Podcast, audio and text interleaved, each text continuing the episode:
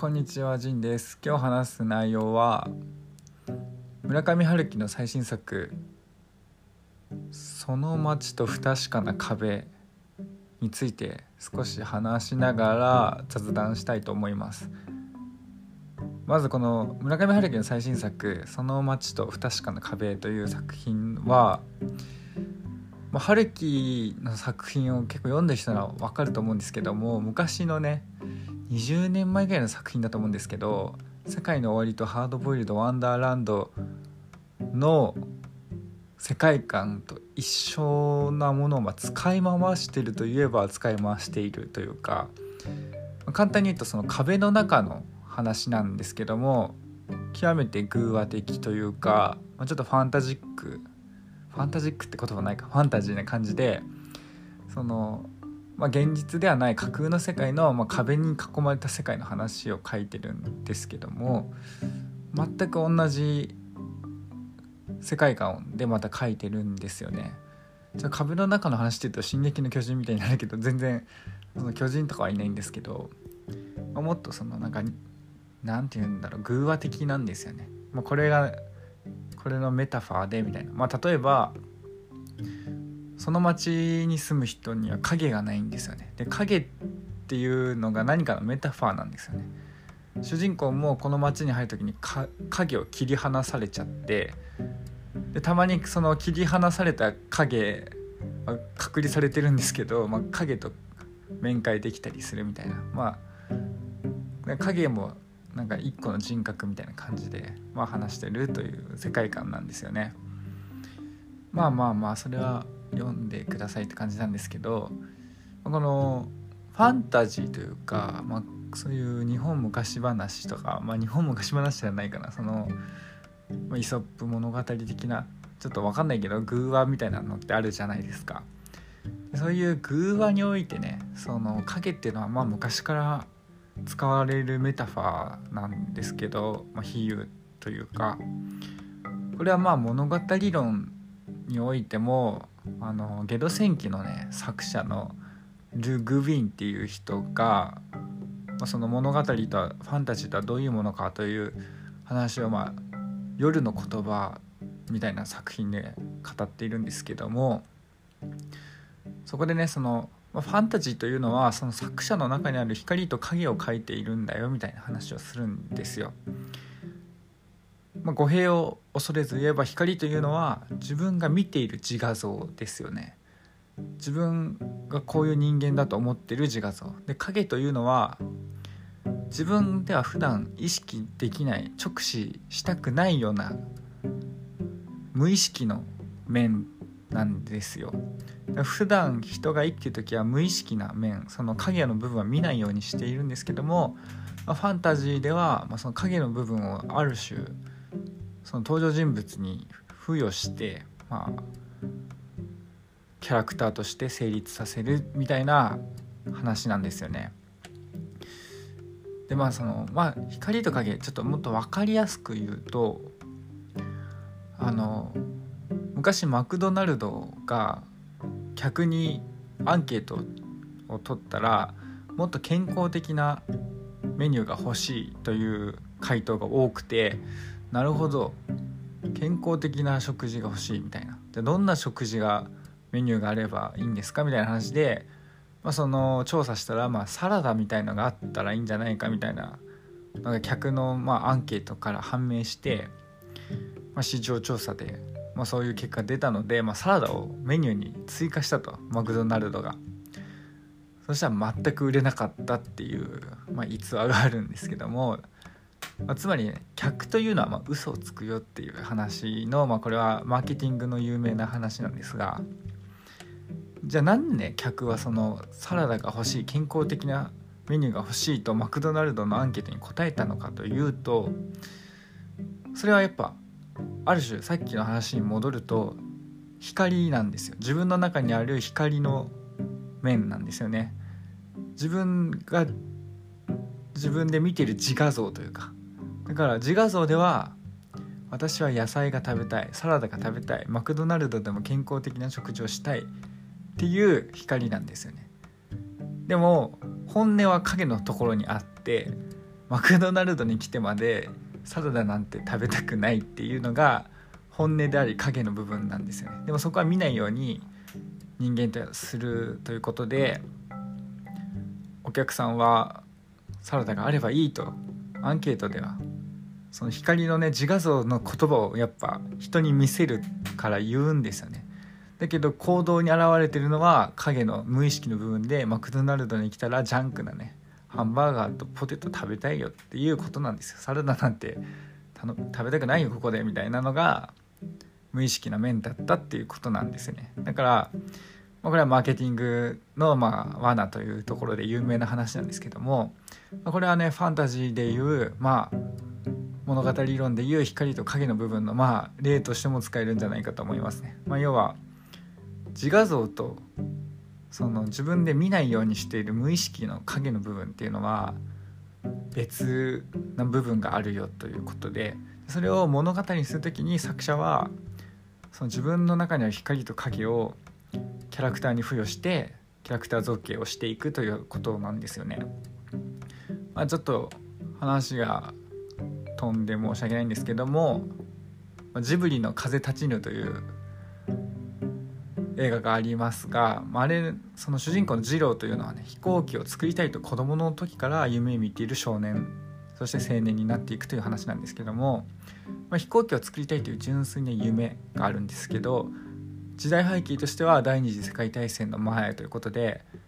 結局彼は天才的な才能によって飛行機を作っていくゼロ戦を作っていくんですけども結局それは戦争の道具になってしまうよと。しかもみんなまあ、負け戦だからパイロットはみんな死んでしまうと。でしかも当時の日本は貧しいから子供たちも満足に食べるものもないみたいな時代において自分はその飛行機製作という、まあ、莫大な国費を費やすね事業に携わってお金を使っていると。だから夢というのを追うというのは作者にとって光なんですけどもそういう負の面があるにもかかわらずそれでも夢を追うというエゴは影の部分無意識の部分であまり直視したくはない部分ですよね。だけどまあその、まあ、二郎というのはその光と影を巧妙にこう付与されてうまいこと描かれているんですけども別のキャラクターではなくね一つのキャラクターに、まあ、描かれていて、あ、る種宮崎駿の分身とも言える存在なんじゃないかなと思いますね。結局宮崎駿もアニメーターアニメを作るという夢を追っていく中で結局ジブリ作品にはやっぱその子供が見ることによって、まあ、子供が戦いに憧れてしまうとかあるいはねその外で遊ばずにアニメを見てしまうとかそういうことを苦慮してる駿がいるんですよね。であとはその結局アニメーション作っていうのは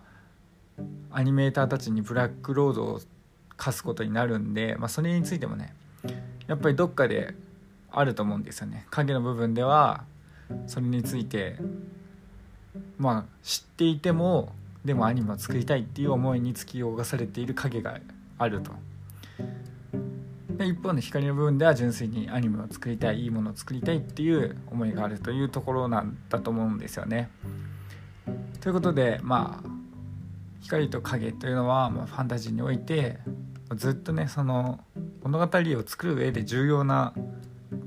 軸となる考え方なんですよね。でまあ今回村上春樹はまたねその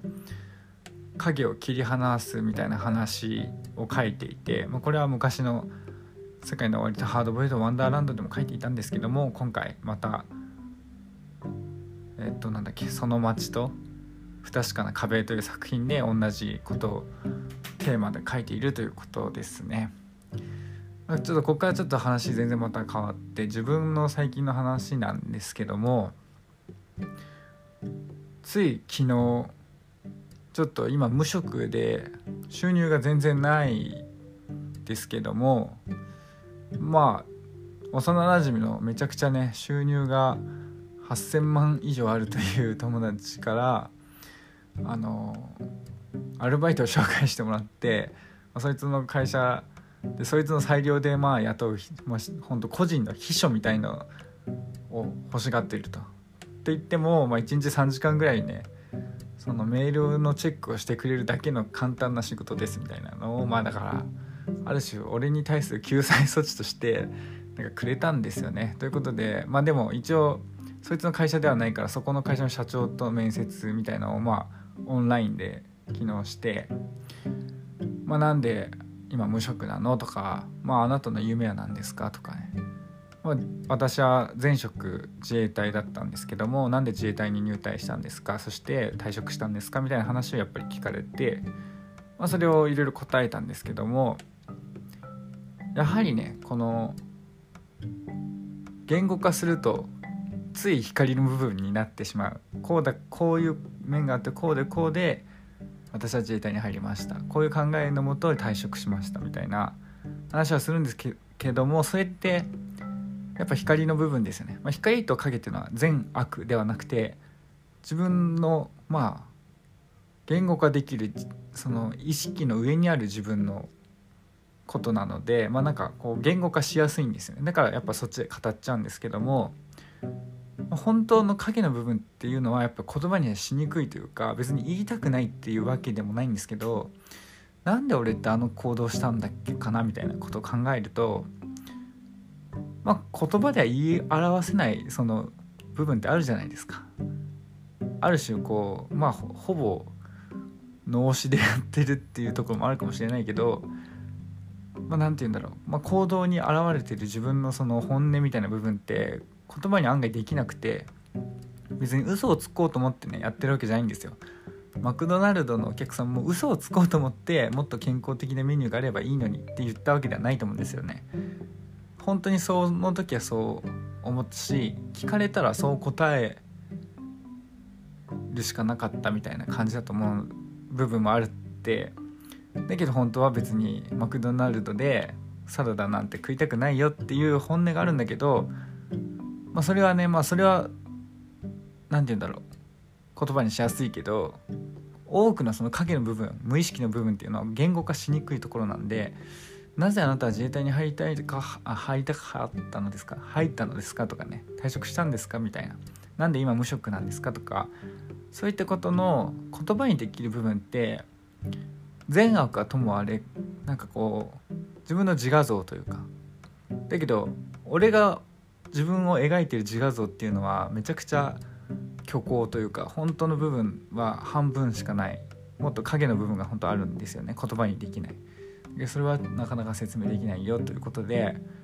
まあ、だからこそね、まあ、ちょっと話戻るけど小説とかってあるんだなみたいな。そのファンタジーとかねそういうものって言葉にできない影の部分を物語にすることによって表現してそれを見た人がねまた言葉にできないけど物語だと見れるわけじゃないですか。でそれにま共感して面白いなって思うみたいなことだと思いますね。はいということでまあ今話したいことは全部話したかなまあそういうことですねはいということで聞いてくれた人ありがとうございます。さよなら。